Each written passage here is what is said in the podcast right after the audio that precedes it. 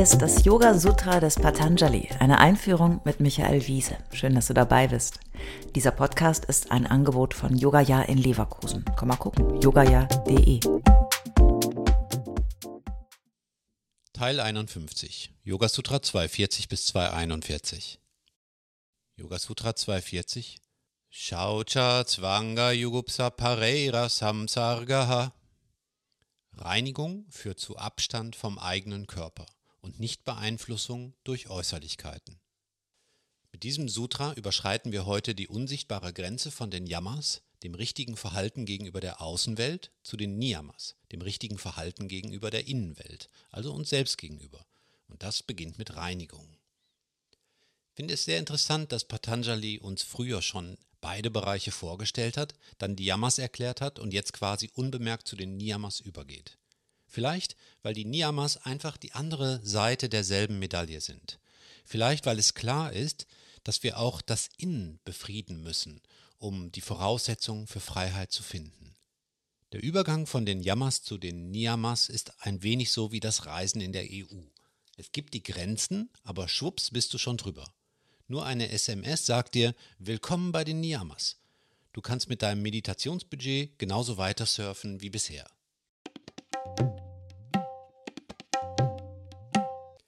Früher habe ich mich immer gefragt, warum die Niyamas nicht vor den Yamas kommen.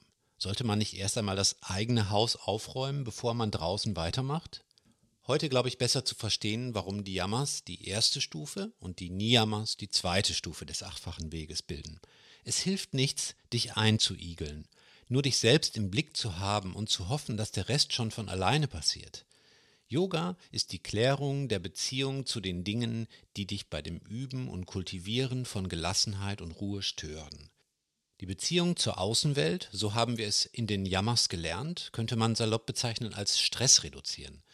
Keine Gewalt, keine Gier, kein Stehlen, ethisches Verhalten, weniger Wollen dann hast du freies Feld, dich mit dir selbst zu beschäftigen.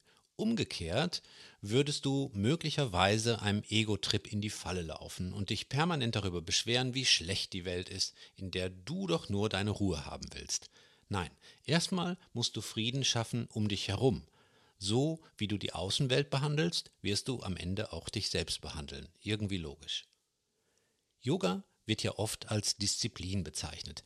Ein schwieriges Wort, gerade im deutschen Kulturkontext. Aber ich benutze es auch gern. Disziplin bedeutet hier nicht Züchtigung durch andere.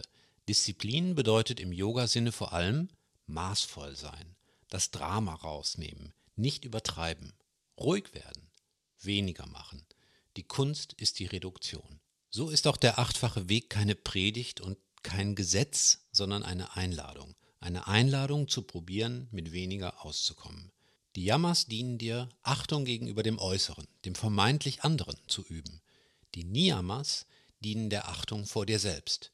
Ohne die Achtung und Achtsamkeit sich selbst gegenüber ist alles nichtig. Das gilt umso mehr, als die dritte und vierte Stufe des achtfachen Wegs, also Asana, die körperliche Praxis, und Pranayama, die Atem- und Energiearbeit folgen. Ohne Maß und Respekt werden diese Disziplinen sich in ihr Gegenteil verkehren und dir schaden statt nutzen. So ist es auch mit der Disziplin der Reinigung, Shaucha. Das erste Yama war ja Satya, die Wahrhaftigkeit. Das erste Niyama nun ist also die Reinigung. Was die Wahrhaftigkeit für den Geist ist, ist Shaucha die Reinigung für den Körper. Shaucha ist wörtlich gemeint, den Körper sauber und rein halten. Körperliche Hygiene, sich waschen, sich pflegen, gesunde Sachen essen und trinken. Den Körper äußerlich und innerlich respektieren und wertschätzen. Du hast nur diesen einen. Ein gutes Verhältnis zum eigenen Körper wirkt auch nach innen und nach außen. Es verschafft dir Respekt gegenüber dem Wunder, das du bist und signalisiert Respekt gegenüber anderen Menschen, denen du begegnest. Schlunzig und schlampig mit sich selbst umzugehen, wird andere in unangenehme oder peinliche Situationen bringen. Das wiederum wird dich daran hindern, deinen Geist zu beruhigen. Und darum geht es ja am Ende, ne?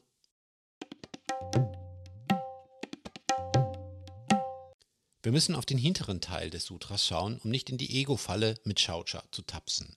Es geht bei Shaucha, auch wenn das erstmal schwer zu verstehen ist, um Abstand zum eigenen Körper, zum Äußerlichen. Yogupsa ist das Abwenden und Asamsarga die Kontaktlosigkeit. Sich um seinen Geist zu kümmern führt zu Abstand zu den falschen Identifizierungen, führt zu Gelassenheit. Sich um den Körper zu kümmern führt dazu, die Gier des Körpers zu zügeln in jeder Hinsicht. Auch hier gelassener zu werden. Der Abstand zum eigenen Körper und eine gewisse Unberührbarkeit und Unbeeinflussbarkeit könnte man neudeutsch auch als Resilienz nach innen und außen verstehen. Die weiteren Effekte von Shaucha sind deswegen auch durchaus umfassend, wie wir im nächsten Sutra sehen. Yoga Sutra 241 Sattva Shuddhi Saumanasika Griendriye Jayatmadashana Yogyatva Nicha durch Reinigung klärt sich unser Bewusstsein und wir werden fähig zu Optimismus, Konzentrationsfähigkeit, der Beherrschung der Sinne sowie dem Blick nach innen. Wie du genau Schaucha für dich definierst, ist individuell. Manche verwechseln Schaucha mit der populären Detox-Mode, als wäre der Körper eine Giftdeponie mit Schlacken, die es loszuwerden gilt. Das ist aber Quatsch. Schlacken gab es früher im Ruhrgebiet aber gibt es nicht im Körper. Das ist zu viel Drama und Exklusivität, als ob. Auch hier gilt wieder Mäßigung. Nimm dich nicht so wichtig, auch nicht deine vermeintlichen Schlacken. Diese Art der eitlen Überhöhung des Körpers ist daher eher Raga und Dvesha. Vielleicht hörst du dazu nochmal in Teil 30 rein. Shaucha ist die Disziplin, nein, die Einladung, wachsam zu sein damit die Beschäftigung mit dir selbst nicht zu Narzissmus und Besessenheit führt, sondern dich zu einem starken und gesunden Menschen macht, der zugleich sanft und beherrscht ist. Das ist Yoga.